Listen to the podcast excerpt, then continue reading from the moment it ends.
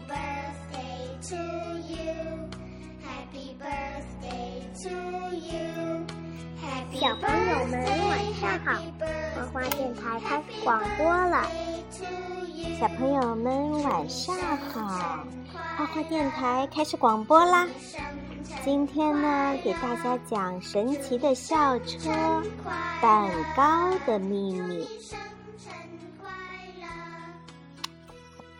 我们的卷毛老师总是给大家带来惊喜，所以在他生日那天，我们决定也送给他一个大大的惊喜。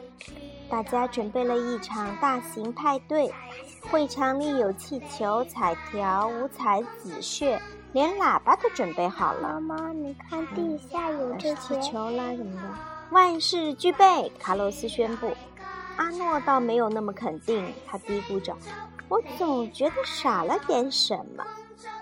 只有多罗西没有来准备帮忙，他还在做化学实验呢。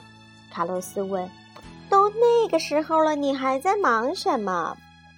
多罗西说：“我正在把水、沙子、粘土这三种东西混合在一起，变成一种新的物质——水泥。这就是化学反应。”这时，阿诺大叫。我知道缺什么啦！生日蛋糕。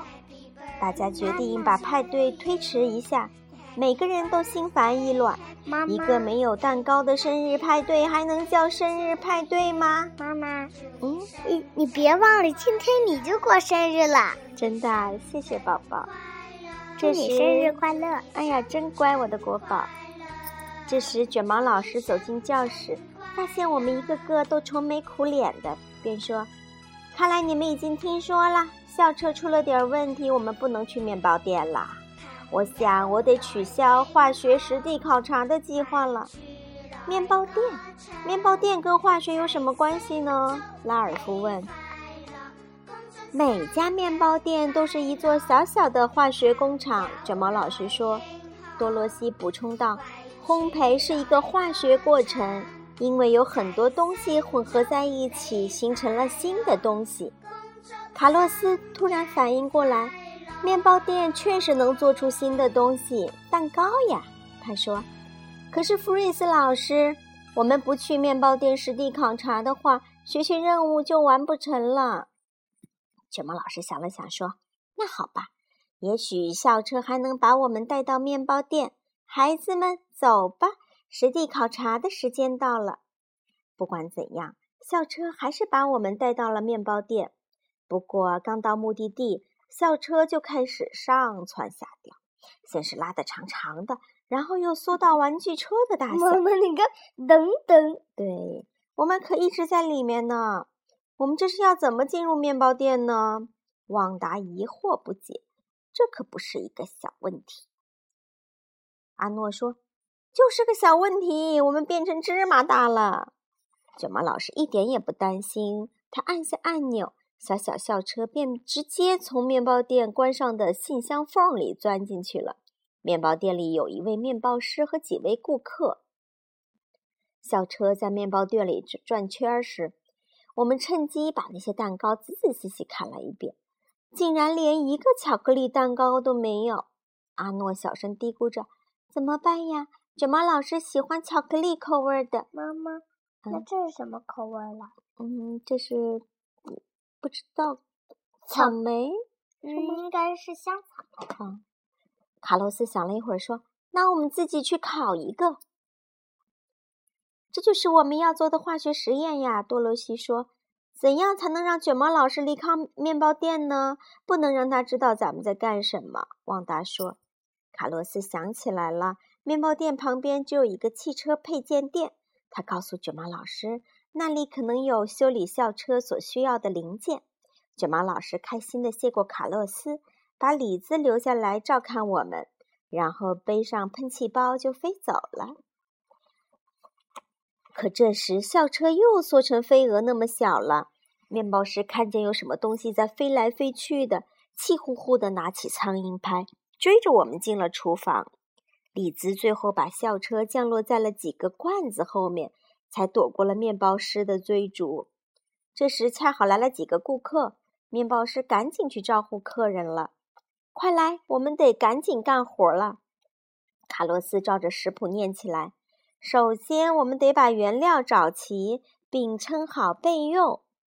大家分配好任务，就分头行动了。拉尔夫取了两枚鸡蛋，可其中一个滑跑了。旺达和蒂姆拿来了面粉和白糖。李兹想方设法，终于称好了盐和奶油。阿诺在拿苏打粉的时候遇到点麻烦，先是撞到多罗西，接着又打翻了一瓶醋。醋一碰到苏打粉，就发生了强烈的化学反应。当你把醋和苏打粉混合在一起时，就会产生一种气体，奇妙的化学反应。阿诺说：“凯莎负责倒牛奶，菲比不知从哪弄来一块黄油，拉尔夫好不容易在最后关头抓住了那个逃跑的鸡蛋。拉尔夫可算是抓住那只鸡蛋了。”嗯，我们可以做炒鸡蛋了。可就在这时，卷毛老师回来了。快，我们必须挡住他，不能让他看见我们做蛋糕。多罗西真是好样的，他立刻挡在卷毛老师面前，问弗瑞斯老师：“能指导我做个化学实验吗？”于是他俩就开始用醋和苏打粉做起实验来。其他人费力地称量原料，这些东西可比我们大多了。在你只有半个热狗这么大时，干这个差事可太困难了。”阿诺抱怨道。“可能会更糟。”拉尔夫对他说。“我们叫阿诺。”对，一点点小。果然，拉尔夫的话马上被验证了。校车开始嘎嘎嘎的响，上下颠簸。它又缩小了。我们也是。现在，即使是小小的盐粒和白糖，在此时的。我们面前也像是大块的积木和宝石。赶快开始做蛋糕吧，面包师可随时不发现我们的。卡洛斯招呼大家。我们跳上校车，开始了混合大行动。最后加入的是最棒、最美味的东西——巧克力。好一场激动人心的表演呐！蒂姆说：“校车真是神通广大。”不过，面包师始终是个大麻烦。他看见校车飞来飞去，以为是蛾子又来了，就给制虫公司打了电话。嘿，小题大做！难道电话那头的人会认为一只小飞蛾在做蛋糕？这时，多萝西和卷毛老师仍在做化学实验。每次卷毛老师想去找我们，多萝西都会想办法阻止他。如果我把一整袋苏打粉倒进一瓶醋里，会发生什么事儿呢？多萝西问。卷毛老师非常非常喜欢这个想法。他说：“想知道答案，只有一个方法。”于是多萝西把苏打粉倒进了醋瓶子里，妈妈，里面咕噜咕噜的冒起了泡泡，还不停的跑出气体。多罗西赶紧用一个气球封在瓶口上。妈妈，嗯，你跟卡洛斯说什么？多罗西准备冉冉升起了，气球马上胀了起来，越来越大。这就像一个灌满空气的轮胎。多罗西说。轮胎，卷毛老师又想起了他的校车。校车需要新轮胎，卷毛老师去为校车购买新轮胎了。多罗西的气球砰的一声破了，不过大家倒是很开心，因为卷毛老师还是没发现我。妈妈，你看多罗西的辫子。嗯，我们继续工作。下一步，我们要把所有的原料搅拌均匀。卡洛斯说：“小车又一次帮了我们的大忙，它开到了半空中，搅拌起了原料。”搅拌这活可真不轻松呀，旺达说。眼前这一幕，菲比说：“你们有没有觉得厨师和化学家其实很像？他们都需要称量原料，然后把原料混合在一起，做出新的东西。唯一不同的是，厨师会品尝他做出的东西。嗯，区别就在于尝和不尝呢。”蒂姆说。“那我们就来尝尝吧。”不好，面包师又在找我们了。大家的动作得加快了，下潜啦！卡洛斯大叫一声，校车载着我们一头扎进了面糊里。面包师找啊找啊，找到了这盆面糊，他大吃一惊：“我什么时候做的？”他使劲的回忆：“哎，我被那只蛾子给搞昏了。”他把面糊倒进一个盘子，放进了烤箱。哇，事态好像失控了。我热的受不了啦！是呀，我快被烤化了，这怎么越来越热呀？旺达大叫：“妈妈，蒂姆为什么在开车呀？”嗯，我很荣幸的宣布，卡洛斯说：“最后加入的原料是热。”拉尔夫倒吸一口凉气：“卡洛斯，你在说什么？”“没错。”卡洛斯说：“我们在烤箱里。”“哦，这就意味着我们要变成点心了。”正在大家惊慌失措的时候，拉尔夫似乎发现了什么。这个人呀，有一个人穿过面糊向这里走来。打开车门是卷毛老师。哎呦，他说，好像有人忘了放下校车的隔热罩了。李子按下一个按钮，校车的隔热罩放了下来。车里的温度啊，很快下降了。嗯，就像我常说的，没有金刚钻，莫揽瓷器活儿。卷毛老师讲的。快瞧，面糊动起来了！菲比大嚷着。据我研究，苏打粉正在产生气泡。多罗西解释说：“不光是面糊在动。”阿诺接着说：“没错，校车也在动呢。”妈妈，你看第五是什么？我们被水蒸气包围了。妈妈呢？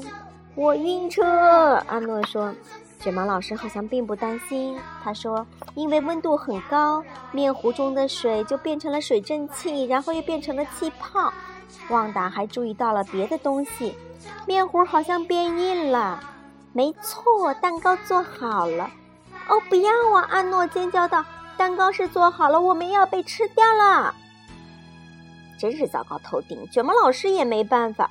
他试着拉动了好几个操纵杆，可校车一点动静都没有。我们死定啦！阿诺绝望的大叫。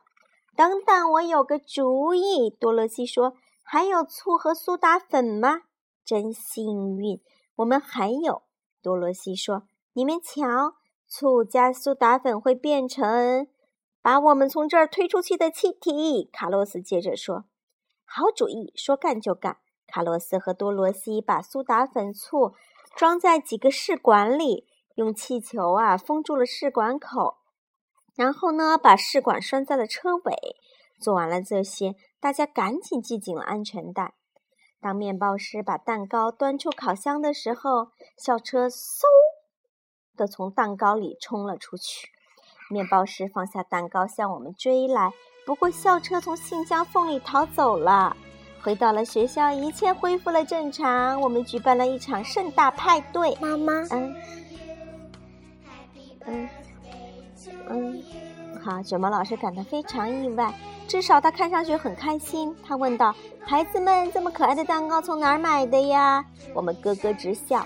卡洛斯解释说：“面包是送给我们的，说是做坏了的，好像有只蛾子什么的。”卷毛老师哈哈大笑起来。他说：“化学就像做蛋糕一样，没有那么难嘛。”说的真对呀！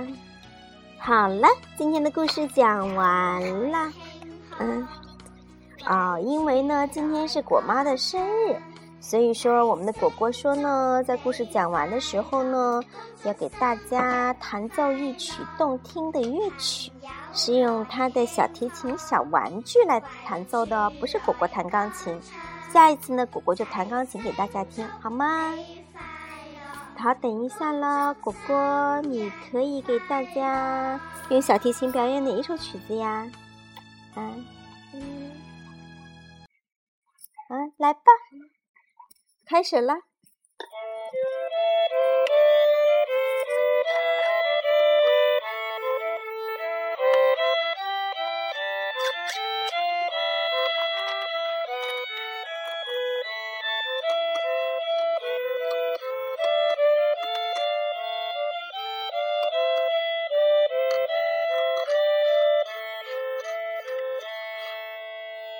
真是太动听了，谢谢你国宝哟！给小朋友们说晚安吧。晚安，小朋友。